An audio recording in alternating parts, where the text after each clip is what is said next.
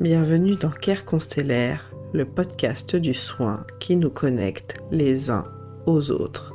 Je suis Anne Favier, naturopathe et accompagnante de professionnels du bien-être. Et d'habitude, ici, je te propose des interviews d'experts santé, que ce soit du côté des accompagnants ou des accompagnés. Mais aujourd'hui, j'ai envie de te proposer un autre format, un format story time pour te partager des bouts d'expérience, des morceaux de mon identité, des fragments de réflexion.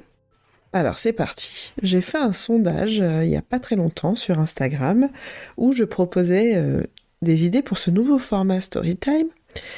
Et euh, une des thématiques qui est le plus euh, ressortie, c'est la question de la grossophobie et de la perte de poids.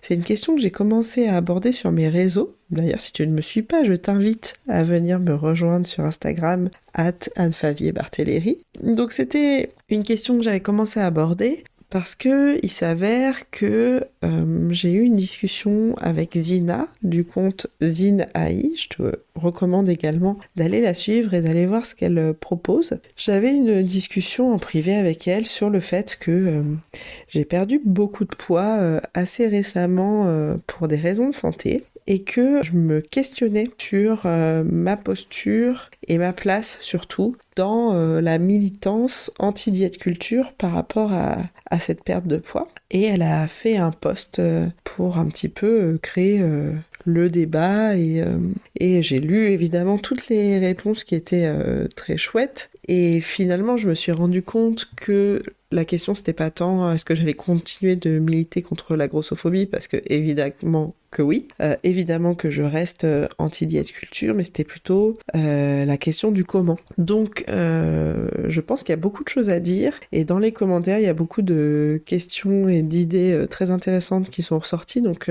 je vais les développer ici en plusieurs épisodes, j'imagine. C'est quelque chose là que je commence, que je teste complètement au fil de l'eau. Donc je vais d'abord introduire un petit peu dans cet épisode bah, le contexte.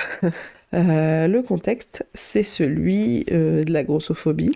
Euh, donc moi, j'ai grandi tout d'abord en pensant que j'étais grosse depuis toujours. J'ai vraiment le souvenir d'un corps beaucoup plus volumineux que celui de mes camarades d'école. et puis ensuite, j'ai un souvenir de réflexion euh, de remarques euh, dans ma famille, euh, de faire attention, de pas trop manger, que je suis gourmande. J'ai même eu des, des, remarques de faire attention parce que sinon j'allais jamais trouver de petits copains, par exemple. voilà, des remarques de grossophobie ordinaire comme je pense que beaucoup de personnes peuvent en entendre. Et du coup, j'ai grandi dans cette idée que j'étais grosse. J'ai commencé à essayer d'avoir une action sur mon poids assez tôt et il me semble que c'était au collège. Au collège, euh, ma mère avait, euh, entamé un, espèce de régime euh, hyper protéiné Herbalife et moi j'avais, je lui avais emboîté le pas à ce moment-là avec donc des shakes chocolat, la vanille, hyper protéinés, puis des espèces de compléments et tout ça. Il me semble que j'avais perdu pas mal de poids que j'ai évidemment repris en, plus. Et à cette période-là, euh, j'ai commencé à développer un vrai trouble du comportement alimentaire avec euh, des crises d'hyperphagie, vraiment où euh, ma maman était aide-soignante, donc elle avait des horaires de travail bah, très à la fois irréguliers et à la fois un peu atypiques, ce qui fait que je me retrouvais assez régulièrement seule le soir euh, chez moi et c'est les moments où je me retrouvais seule euh, à la maison où euh, je me mettais à manger vraiment dans l'optique de me remplir. donc vraiment des grosses quantités de choses à la fois qui étaient mes aliments plutôt favoris, mais plutôt dans cette notion de remplissage que que de plaisir gustatif, on va dire. Euh, voilà, ça a commencé à ce moment-là et, euh, en fait c'était complètement euh, incontrôlable pour moi. Du coup, c'était un petit peu le début de l'engrenage. Et ce qui est intéressant, c'est que maintenant, quand je regarde des photos de moi enfant, même des photos de moi adolescente, je constate que j'étais absolument pas grosse, pas du tout. Et je fais le lien avec euh, des questions identitaires et des questions d'origine. Il s'avère que euh, mon père et ma famille paternelle est blanche. Euh, moi, je suis née à Vichy et ma famille paternelle est vraiment originaire de ce coin-là. Et ma maman est noire. Elle est originaire de Martinique. Et en fait, ma famille maternelle, je ne l'ai pas connue, mais vraiment aucun contact jusqu'à mon adolescence et puis un peu tard dans l'adolescence parce que euh, ma famille maternelle est en Nouvelle-Calédonie et euh, ma mère a décidé de partir à 25 ans euh, pour venir en hexagone et c'était plutôt une, une optique d'émancipation familiale et au final les liens se sont un peu distendu, la communication dans ces années, etc. Et moi, j'ai grandi dans un contexte où euh, j'ai été élevée par ma mère, par euh, mes grands-parents paternels aussi beaucoup, en contact aussi avec mon père, mais euh, bah, aucun lien avec ma famille maternelle. Donc ma seule représentation de ma famille maternelle, bah, c'était ma mère.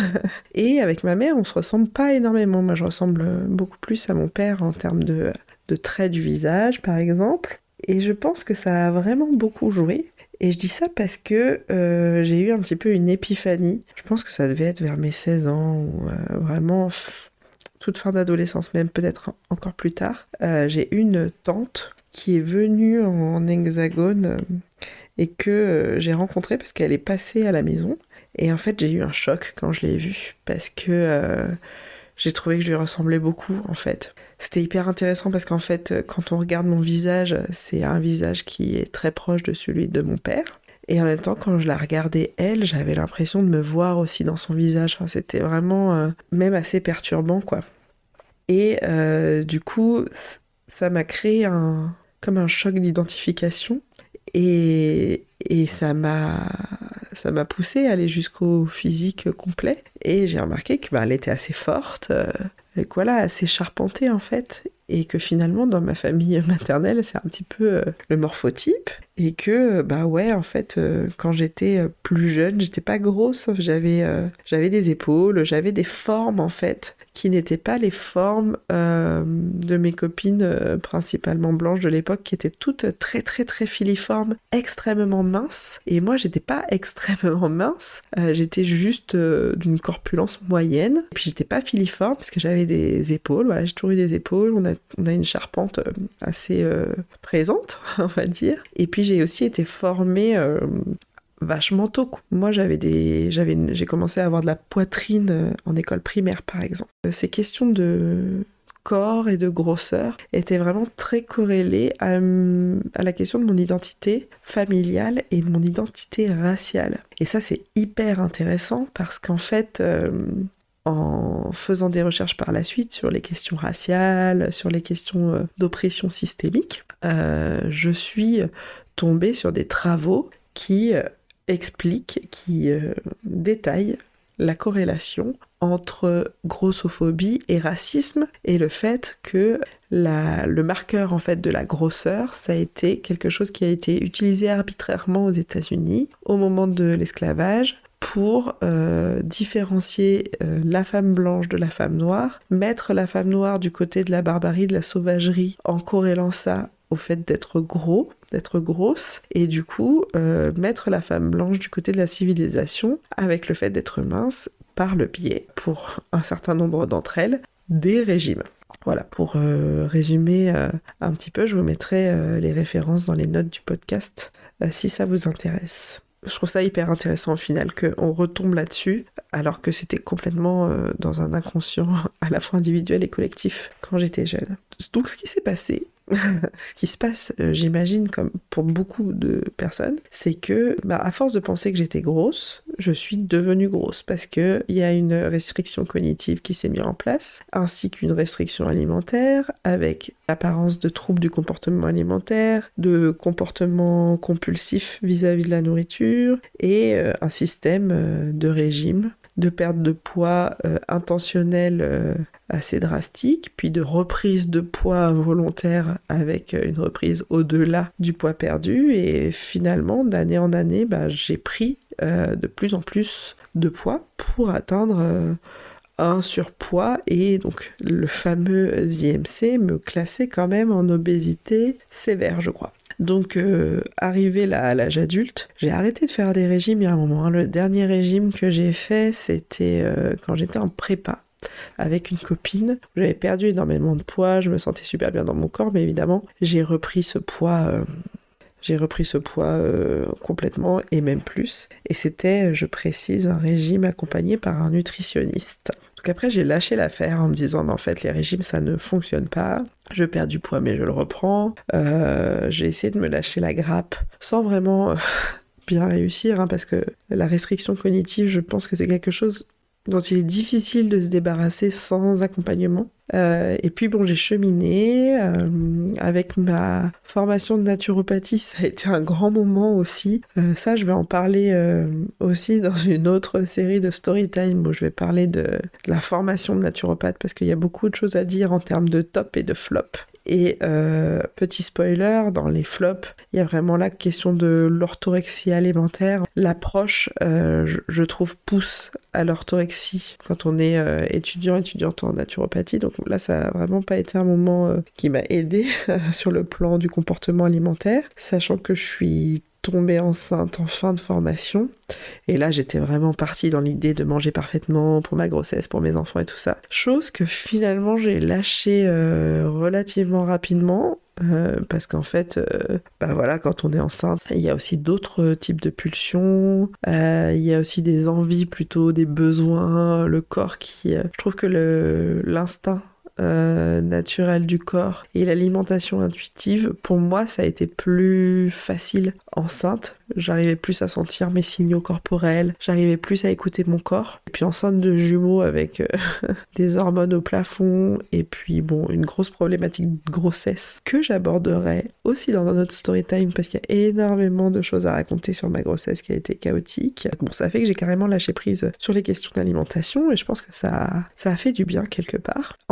Nous voilà en postpartum. Donc en fait, pendant ma grossesse, si je reviens en arrière, pendant ma grossesse, j'ai perdu du poids. Mais tout tranquillement, tout gentiment. En fait, j'ai perdu du poids de manière non intentionnelle parce que euh, bah, je pense qu'en fait, j'ai simplement continué de manger comme euh, je mangeais auparavant. Au fil de ma grossesse, j'ai perdu du poids, tout simplement parce que je pense que bah, je n'ai pas modifié mes apports alimentaires et puis que bah, j'ai j'avais deux bébés dans le ventre avec une, j'imagine, hein, une, une perte énergétique euh, importante. Alors j'ai mis en pause car mon fils s'est invité et puis je pense que vous avez peut-être entendu au début de l'épisode euh, mon chat aussi. Donc voilà, c'est éclectique, c'est la vie, euh, la vie d'adulte, la vie de maman, la vie de maman de jumeaux, tout ce que vous voulez. Voilà, donc je disais que pendant ma grossesse, euh, j'ai perdu, il me semble, à mon souvenir, environ 8 kilos, mais voilà, sans rien faire du tout.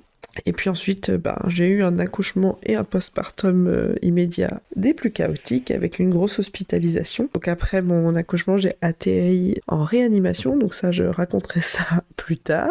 Euh, mais en tout cas, en réanimation avec un grand nombre de perfusions. J'ai repris tout le poids perdu et surtout, j'ai gonflé. quoi. J'étais, je me trouvais énorme en fait quand j'ai réussi à me lever et puis à me voir dans un miroir. pour moi, ça a été vraiment un choc. Et puis, il s'avère que c'était beaucoup d'eau, car ensuite, dans la poursuite de mon, hospitalisation, on m'a donné un diurétique qui m'a fait tout éliminer. C'est vraiment l'image du, dégonflement euh, brutal, quoi, comme un, comme un ballon, quoi. Donc je suis sortie de l'hôpital quelques semaines plus tard je crois que j'ai perdu en tout, euh, avec l'hôpital et ma grossesse, j'avais dû perdre 15 kilos. Donc je me sentais euh, paradoxalement à la fois extrêmement bien dans mon corps et à la fois pas bien du tout. Euh, extrêmement bien sur le plan physique parce que j'étais mince et que bah, je me sentais à l'aise dans mes vêtements, je me trouvais belle et à la fois pas bien du tout parce qu'en fait j'avais perdu toute ma masse musculaire à cause d'une hospitalisation très longue et un alitement très long.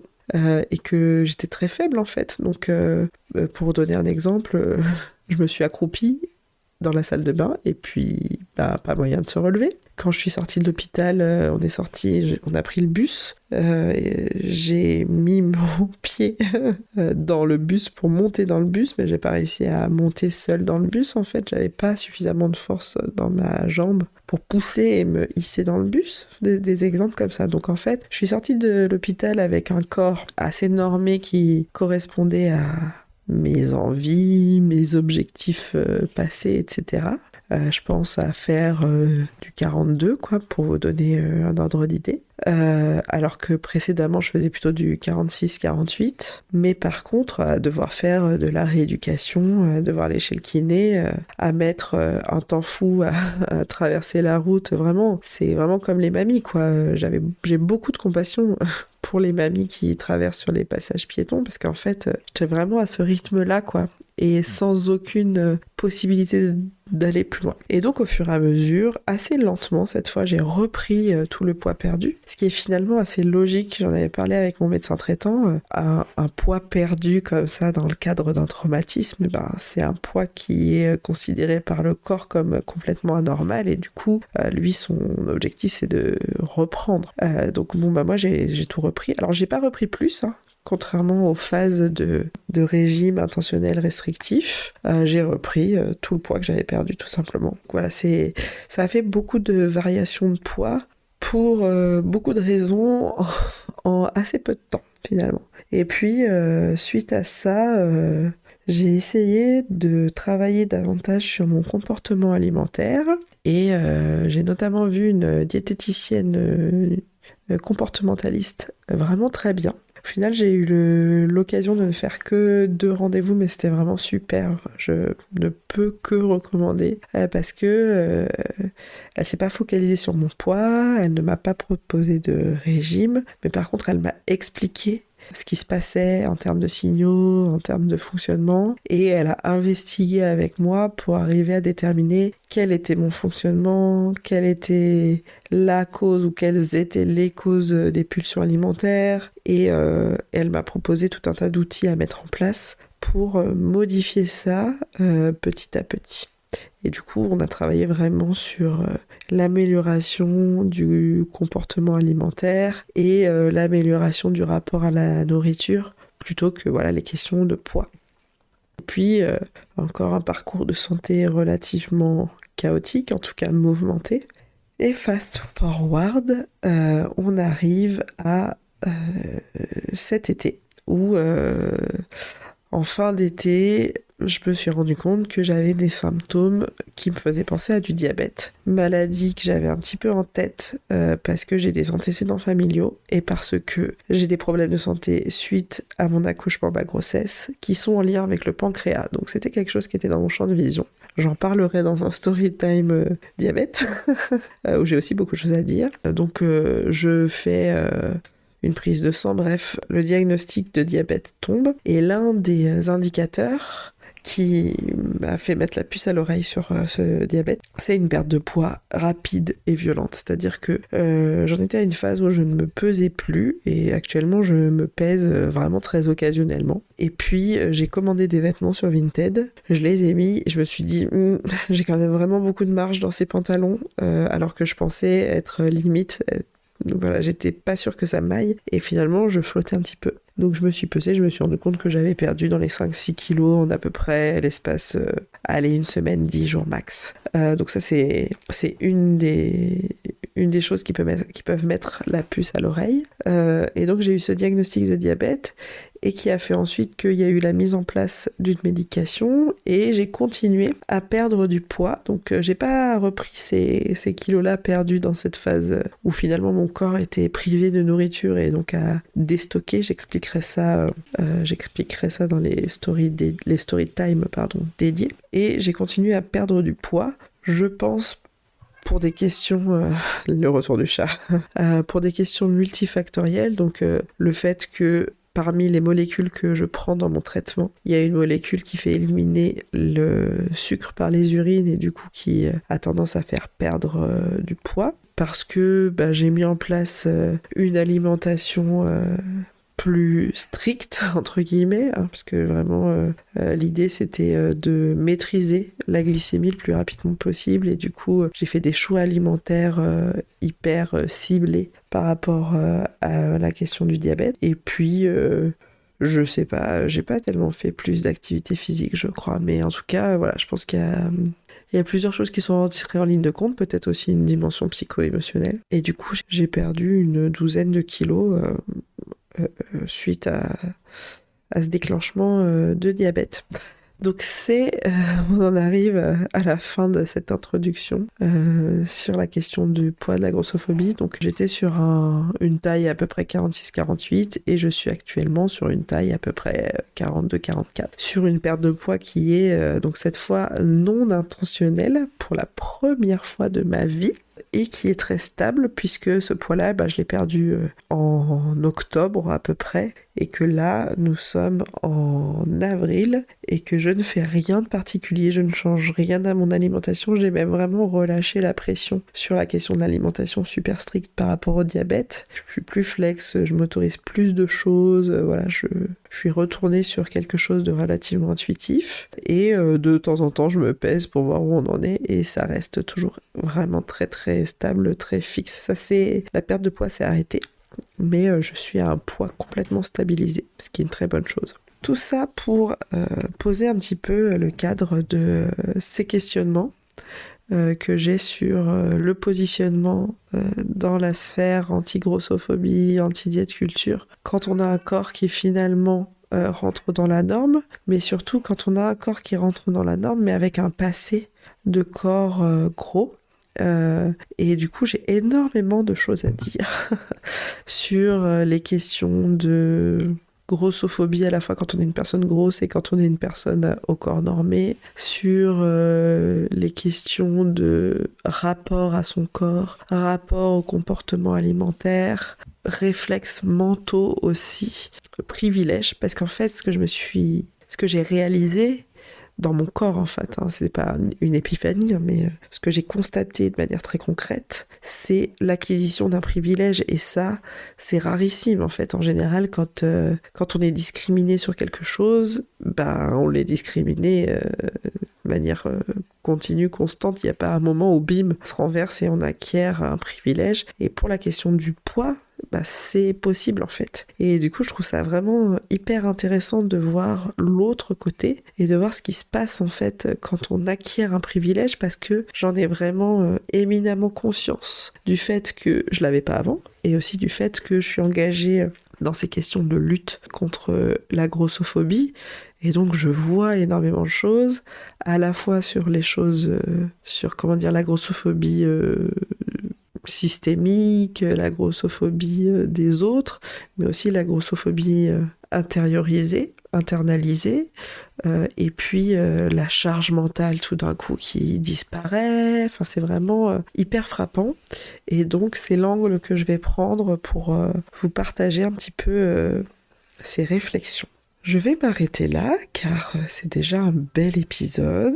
Je vais pas trop monter. Je vais essayer de pas trop faire de montage sur cet épisode pour que ça reste assez euh, spontané, naturel, comme est euh, ma personnalité.